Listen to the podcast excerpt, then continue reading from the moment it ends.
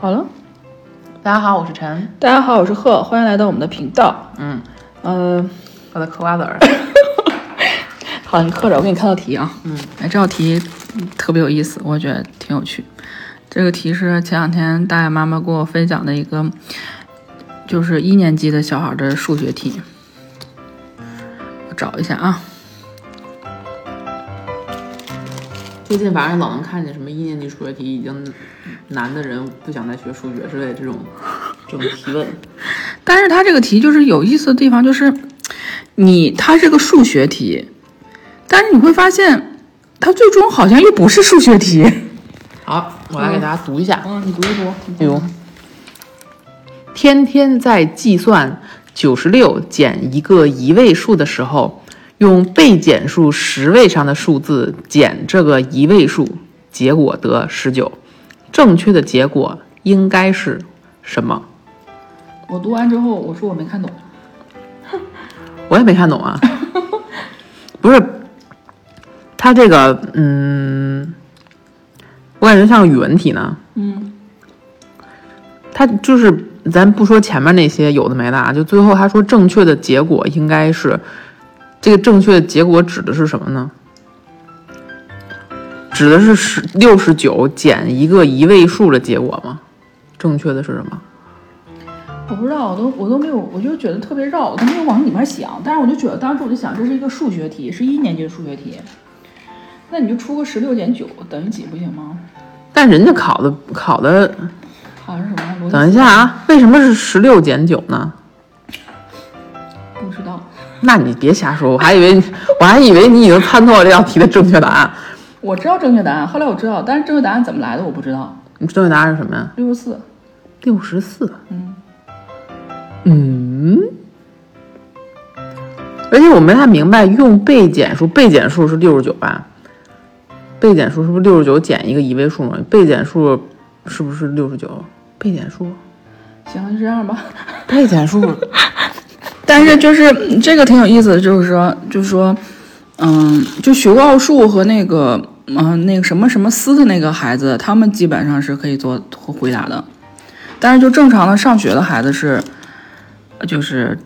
回答不上来的或看不懂的， 那我现在非常找一个学校数，还给我解释一下。我现在好奇心已经到这儿了。就一看咱俩就是没有学过奥数的孩子。我小时候短暂的学了一下，哦大概学了有三个月，实在是我不是这块材料就结束了。我曾经就是遇到一个小孩儿，就是他是学奥数的嘛，他那个时候好像是小学六年级还是初中吧。之后就有一段时间，他妈的意思说就是，哎，这段时间你闺女奥数学得太讨厌了，我不想再陪她读了，就让他爸跟他一起。后来他爸就用自己的方法给他，就是按按那个自己的方法把他那个女儿那个题解出来了。但是上学之后，老师给打了一个错，完了之后，但结果是一样的，答案是对的。嗯，完后他爸就问老师说那个。那为什么这道题不对？说是哪错了？完，老师的意思是说，你只能用奥数的思维和奥数的就是公式去解答题，不可以按你正常的你的思维去解答。完之后，这个爸爸当时提出了疑问，就是说，要不然咱们这个就不要上了。就是说，解决问题的方法有很多种，嗯，但是妈妈的意思就是说，嗯，因为那个时候可能考试或者是什么加分，奥数可能还挺嗯重要的。对，还是就是要学。嗯，但是就这个就是学的目的是什么？就他们俩反正有很大的分歧。后来结果就是他爸说：“那我这个事儿我就不管了。嗯也合理。”对，就是，但是奥数这个东西，其实我怎么说呢？嗯，我觉得它是一个挺，就是又美好又残酷的一个嗯存在，因为我身边也有，就真的是，比如说家里边条件不好，然后可能就是高考环境也不好，比如那种什么高考大省之类的，嗯，但是这个孩子本身又非常的有能力，又聪明，或者他就是就是数学至少数学方面才能很高，又不应该被埋没。他可能奥数就是他成功的一个途径，或不是成功吧，就是他能脱离他现在这种状态的一个唯一的途径。嗯，你从这个角度来看，他好像又是一个挺难以割舍的一个美好的存在，但是对于大部分普通的孩子又是很折磨。因为我那时候学奥数的时候，我深有体会，就觉得怎么学都学不明白。 嗯，你这表情是什么意思？就是很多时候就是咱们就是嗯，就是智力这个东西，智力智商这个东西是天生的，是固定的，是不可能改变的。就是你很多就是思维方方式上也是有一些，就是会有优点，会有缺点。嗯，我再给你读道题，也挺有意思的啊。嗯，咱这也是小学数学题啊上课嘛，这题是这样，这是天津的一个一年级小孩儿，他们老师给他出的题，就是小雪套中了小雪也是 个人嘛，小雪是个对是个 人，小雪套中了七个，小华套中了十二个。要解决的数学问题是：小华比小雪多套中几个，或小雪比小华少套中几个，这很正常吧？嗯。要求小华比小雪多套中几个，或小雪比小华少套中几个，要求谁要求的呀？就是把小华套中的十二个看作一个整数，从中去掉小华和小雪套中的四七个同样多的部分，求相差，也就是求十二比七多几，或求七比十二少几，做减法，列式为十二减七等于五。就是说，这个这所有的刚才我们我说的这些这些话，最终就是一个十一个孩子理解完就是一个列式，就是十二减七等于五。完之后，就是，但是他就是老师就是说，他还说，就是说这个题就是梗概就是小华比小雪多套中几个，或小雪比小华少套中几个，就是把小华套中的十二个看作一个整数。这就是他给一年级解，就是小孩解释这道题的语言。他他们是不是有什么暗语？比如整数代表一个什么什么什么意思？就是嗯，就但是但是张妈妈的感受就是说，为什么要把简单的就是这种就是一个求的一种方式，变成了一个这么复杂复杂的一个句式来跟孩子解释？完就是要这是几说年级三年级、一年级一年级，就是要说一些什么要求，就是把这样的话，就老就是师说在老上师课就是他妈妈看到老师在群里发了这个解释之后，他就觉得这个这应该是发给家长，让家长看完给孩子讲。但是不就是说一个十二减七的事儿吗？但这个地方，啊我就是觉得，嗯，就是你知道孩子那个认知阶段，在一年级的时候，他确他没有办法理解抽象的东西。我没有说这老师这样解释对的啊，嗯但是确实是，如果你直接给孩子讲一个十二减七等于多少这个概嗯念，他很有可能理解不了。就比较好的是要让他看到是实物他写的是有一个具象的一个那什么嘛，他一他有了一个具象的一个思维嘛，给他说一个小雪套中十二个，什么小不花套不，中哦就七是个你嘛不，是得说，啊就是你得有一个实物。你比如有七有十二个橘子，我们拿走了七个，还剩几个？这种是可以，就让他能数出来。嗯，就是开始小学一年级学生还是需要有这种有实物的、有实物表演的，对，因为他的具象思维，因为他的具象思维现在是有的，但没有逻辑思维。对他没有抽象思维。所以之前不是老看那个什么，就是写作业孩子哭喊，就是因为什么爸爸，比如说 你有四个奥特曼拿走两个，还有几个？嗯然后就是现实有四个奥特曼拿走俩，还还有两个，那四加二等于多少？等于三。 就是他没有办法把这个东西形成那个逻辑上的一个就是闭环。嗯，他理解不了这个四，就代表的是有四个东西在这儿。这个这个中间是对成年来讲非常的流畅，但是孩子中间会卡顿的，他理解不了的。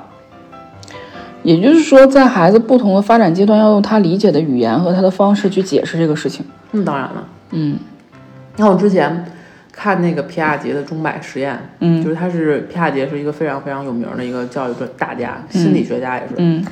然后就是儿童认知发展理论是他提出来的，他当时做就是是基于这个实验提出来了很多他的想法，就是著名的钟摆实验，就是有一个呃钟摆，就钟摆不底下一个摆锤，然后一条线是这样的一个结构，然后。这钟摆肯定是可以摆起来的嘛，他就问不同年龄阶段的孩子决定这个钟摆摆动幅度大小的这个因素是什么，他就发现小小孩儿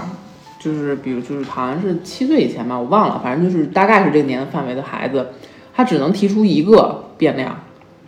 他要么就说这个摆绳长，或者就是说摆摆那个摆锤重，他没有办法结合两件变量在一起，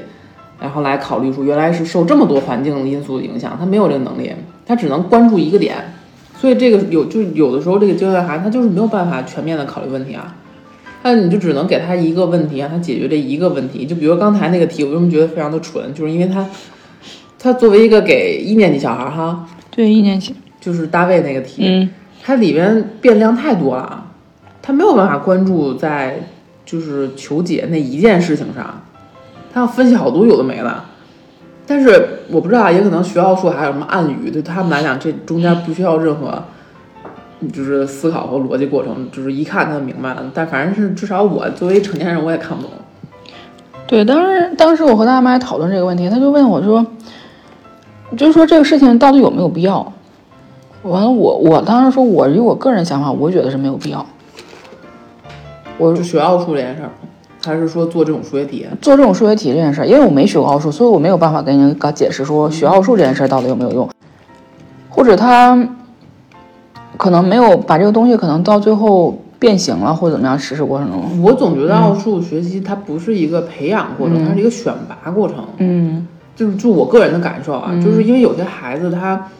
就是入门了之后，然后老师可能不管老师教的好与坏，他吸收不了了，他可能就是这样，他就是这样了。你怎么教他，你教他任何方法也只能是方法层面上的，对他其他的能力提升已经就到这儿了。嗯，但是有一些特别优秀的孩子，他可以通过学习奥数变得更优秀。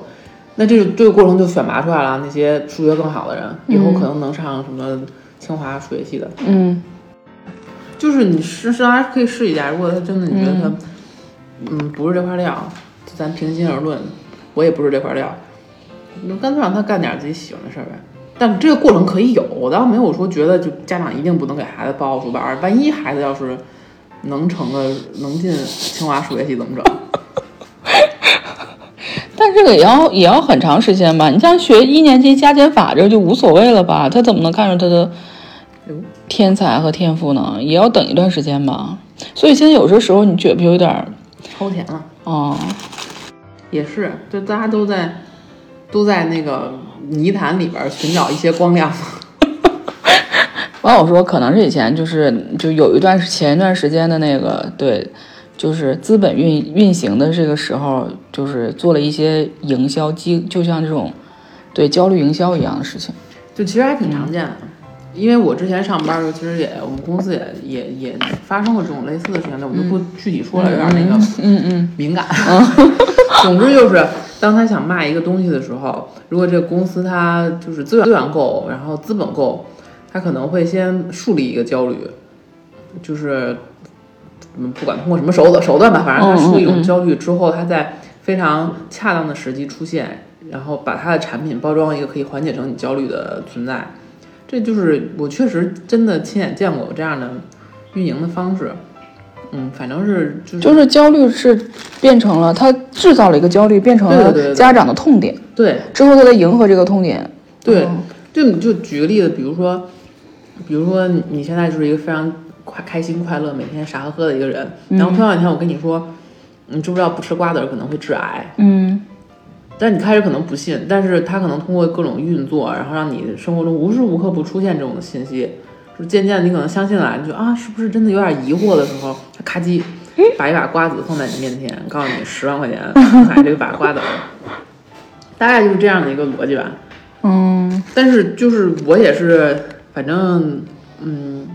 是经过这种事情的影响之后，我觉得还是要就是怎么说呢，对面对自己教育比较理性一点儿。嗯，嗯，因为你在比如说那瓜子儿那个，就是你在面对这把瓜子儿的时候，你想一想，我到底是不是真的需要这个瓜子儿？但现在好多人已经开始有提，就是提倡这种观点了，就是理性消费，理性的焦虑。嗯，嗯，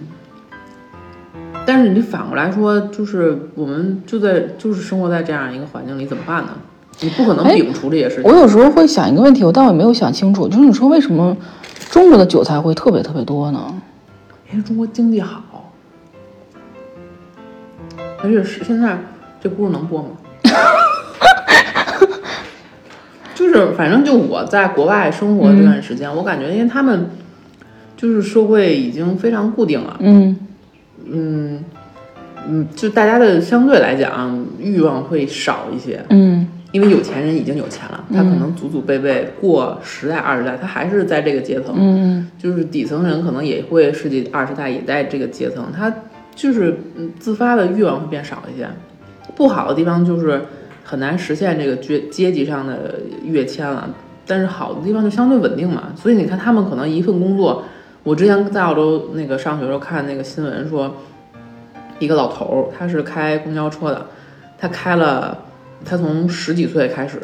上班，一直上到七十多岁退休，就在这一个公交公司一趟公交线路干了这么多年。嗯，然后退休那一天，就是之前他老的乘客呀，包括同事给他在他开的那个公交车上办了一个惊喜派对。嗯，这个事儿你想象一下，可能在国内发生吗？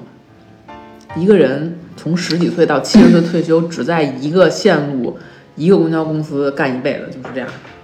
很难。基本上，我觉得国内就至今目前的这个情况来看，就是挺难实现这种事情。嗯，但那他们来讲是个常态。也就是说，嗯，就是我们包括就是可能出国了，可能说那个就是亚裔为什么会在教育上这么这么的，就是鸡血的原因，是因为我们可能会通过教育得到一个乐声，对，嗯，因为这个东西我，我之前因为我有朋友是就是亚裔，你会发现他们很多父母其实本身可能条件很好，他们在国内或者当然不一定在中国，也可能在其他地方，本身是比如大学生高知，但是由于他就是到了另外一个国家，他要从零开始，那他这个心态肯定是他是不满足的，他可能有在某种情况下他很难通过自己实现这个阶级的变化。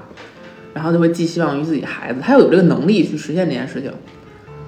所以就可能会鸡娃。当然，这也跟那个都整个东亚文化的那个就是对教育重视也有关系。嗯，嗯，所以就导致了这批韭菜就是镰刀的那个锋锐度特别强烈，对，所以还是就你这么比较一下，我感觉还是就是因为你有一些想要的东西，嗯，不管这东西是什么，可能好好的学习成绩，或者是，嗯、嗯，更成功啊等等，或者你自己更成功，或者孩子更成功，总之是你有这个想法，然后才会产生焦虑。嗯就是你说的为什么感觉好像国内那个韭菜更好喝，就是这个原因，我是这么感觉啊。嗯而且国内确实那个互联网发展的更好，你可以看到东西可能更多。去过澳洲、在澳洲生活的人应该都知道，贼慢。他们就是很多这种，就是基础的东西，就是还还还，嗯可能也但因为大家欲望比较低，然后人工就是人人人均工资又高，所以效率很低，嗯，就是大家所谓的不勤奋嘛。而且这环境很重要，就是嗯，从众心理嘛。当嗯你周围所有的人都在觉得这个事儿值得焦虑的时候，你很难不不跟着一起焦虑。或者是人家都在跑，你的孩子就是不跑的时候，可能你就会觉得，对嗯，这个时候你就要内心非常强大的认为，就是我的孩子因为为什么不跑是有原因的。这个时候你懂这个原因的时候，你才能坚定的说，我就要站着，等他年纪到了再跑。那也挺难的，我觉嗯得。到那个时候，你就已经不会再考虑说，那我周围的人跑到底是为什么，是什么让他们嗯焦虑，是不是资本运作，就来不及想这些事儿了，就是看到就是大家都在跑，我就要跑，对。就这跑过种去干什么？其实也不太对清楚。嗯，这个就是其实也这个也是人性，我觉得是人性的嗯特点吧，你也很难规避这件事情。但是我怎么说呢？我觉得还是要，就是家长可能需要，因为你你要对你孩子负责了，他毕竟还小，他不能为自己负责，只能你替他负责的时候，你可能还是可能盲目一些都会出现，谁也不会不犯错，但是要及反时思反思一下吧。嗯，割韭菜就割了，也不能太难过。对毕竟对我对们。现在就是这样的一个环境。嗯，刚才我俩还说那个就是奈雪那个奶茶什么的，就说那意思，最近为什么就突然奶茶变得不好了？嗯。完了我们俩就说，因为我们可能就是已经被割完了，对之后大家可能就是理性的反思完之后就想，哎，算了，不要再去喝了。但是这个时候就发现，哎，奈雪可能也被更大的资本割完奶茶了，割完韭菜了。对，而且这个东西你很难说啊，就是就是之前看那个韩剧《寄生 者》，寄生者里边不是那个就忘了，反正就谁们家倒闭了，嗯嗯然后另外一个财阀就说啊，大的财阀是不会死的，嗯，就是就是你也保不齐他到底是怎么样换了一个思路。你就说说那啥一点儿，就比如 说，当然这有点阴谋论了，就是我这可能是我脑海中自己演的戏。比如说奈雪的茶，他那个现在发现奶茶生意不好做了，他转身去做嗯保健饮品，比如说做那个代餐。那他把他自己这个手头这盘炒烂，同时可以帮把他代餐这部分生意给做起来嘛？因为他说那个不健康，大家都不要喝，然后这健康我们要走健康的饮食，这那谁说的好？嗯，我们也看我们也看不见，就这样吧。这割了被割了。嗯，你割了被割了开心就行，你不要说被割完之后还非常的不愉快，你钱花了还不开心，那就不好了。行，就这样。嗯，好，拜拜。拜拜。